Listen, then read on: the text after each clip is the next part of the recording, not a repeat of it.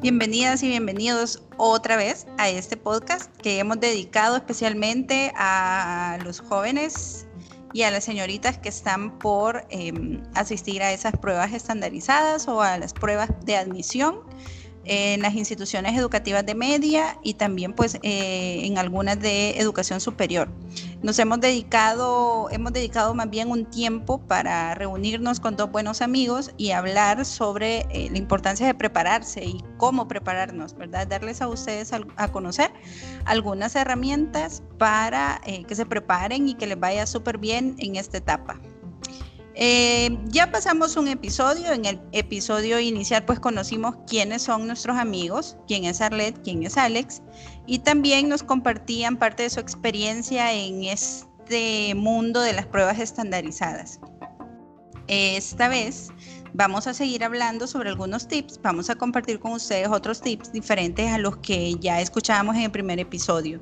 ¿Verdad? De mi parte les quiero compartir mi experiencia, cómo fue con las pruebas estandarizadas. Yo tuve la oportunidad, por decirlo así, no sé si es oportunidad, pero tuve esa oportunidad de realizar la PAES casi que fui de las primeras generaciones o de, las primeras generaciones que hizo PAES. Y en efecto, no funciona eso de estudiar o de revisar el cuaderno un día antes, eso no, no, funciona, eso no, no es práctico ni tampoco es en el momento de la prueba no va a funcionar. Y em, a mí me gustaba una asignatura muchísimo. Me gustaba, eh, en bachillerato me encantó mucho eh, las, ciencias, ciencias, salud y medio ambiente, yo la disfrutaba. Me encantó química, estuve a punto de, inscribirme también en biología porque el maestro que tuve en ciencia fue espectacular.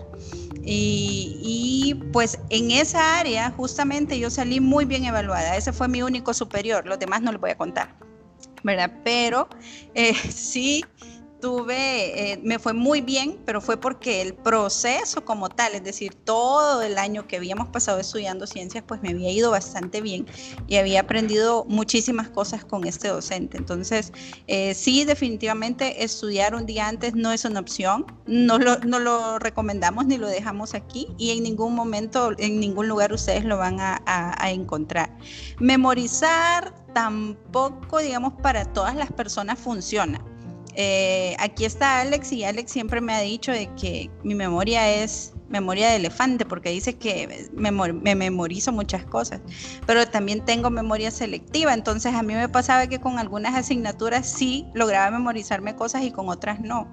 Entonces eh, les pregunto yo ahora a ustedes, eh, ¿Hay para cada asignatura o podríamos decir que para cada asignatura de pronto pudiésemos tener como algunas estrategias o algunas técnicas como bien puntuales o que podrían ser más funcionales? ¿O creen ustedes que esto se debe principalmente, como ya Alex lo decía en el primer episodio, exclusivamente al tema de eh, su inteligencia, ¿no? ¿A qué inteligencias múltiples responde o a su estilo de aprendizaje también? Pues en mi caso yo considero que está bien relacionado con el estilo de aprendizaje, lo cual es bien característico de cada uno de nosotros.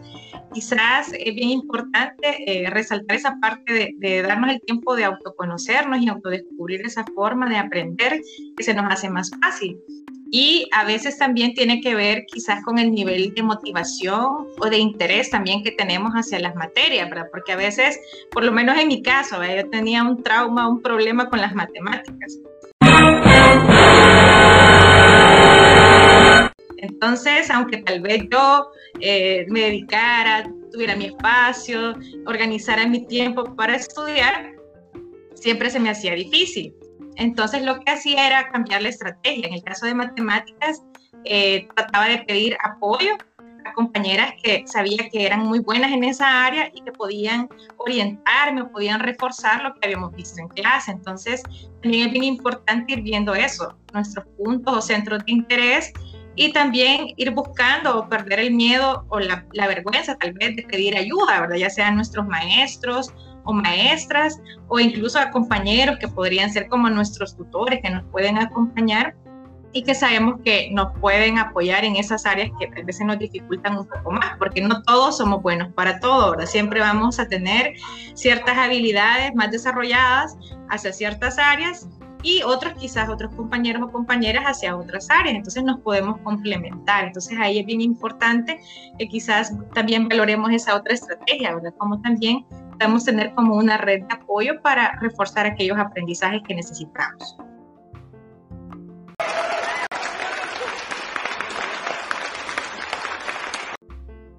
Bueno, en mi caso, eh, bueno, no me han dado el paso, pero me voy a meter para, para opinar. No, no, no, no, no, para nada, dele, dele. Esta, esta es una plática, usted puede ahí tomar la batuta, no se preocupe. Y yo pienso de que sí, todo, todo eso es bien importante, el hecho de, de tener este, como estrategias, de, de, poder buscar maneras que se nos faciliten. Obviamente, como bien decía eh, Arlet, hay materias que nos atraen más por los intereses que tenemos, hay algunas que nos atraen, hay otras que no nos gustan, pero lo importante al final debemos reconocer también o recordar de que hay un proceso y ese proceso lo debemos enfrentar y lo debemos superar de la mejor manera. Entonces, muchas veces eh, también pienso de que es importante buscar, por ejemplo, a veces, como decía Arlet, encontrar personas que son buenas en otra materia en la que a mí me cuesta y de alguna manera interactuar con ellos. Yo recuerdo que en materias que para mí no eran, eh, no me gustaban, por ejemplo, lo que yo hacía era que me reunía con algún compañero, con alguna compañera y ocupábamos un tiempo para divertirnos, pero también un tiempo también para poder estudiar. Y realmente a mí sí me ayudaba mucho también. O sea, es bien importante eso, el buscar alternativas. Nunca nos ayuda el decir yo no puedo, eso no me gusta y quedarnos ahí estancados. Siempre debemos de buscar maneras de poder salir adelante y cada uno tiene diferentes capacidades, estrategias.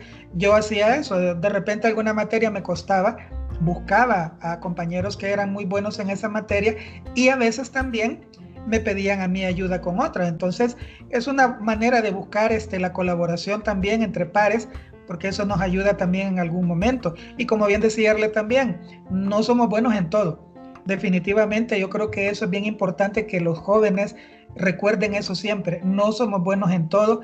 Eso del todólogo, a mí en lo personal me molesta porque el todólogo lo que está para mí, un todólogo no sabe nada, porque no puede quedar bien en todo, sino que nosotros desde las edades jóvenes debemos de empezar a buscar cuál es la área fuerte nuestra, la mejor área, y de esa manera pues irnos preparando. De repente hay una materia que no me gusta, que no me va a servir en lo que yo voy a desarrollarme, pero tengo que enfrentarla, tengo que, eh, tengo que someterme a esas evaluaciones y hay que buscar maneras, estrategias para poderlo hacer. Entonces yo pienso que, por ejemplo, eh, hacía eso y lo comparto por si a alguien le puede servir también. Ok, excelente. ¿Y con las copias cómo andaban?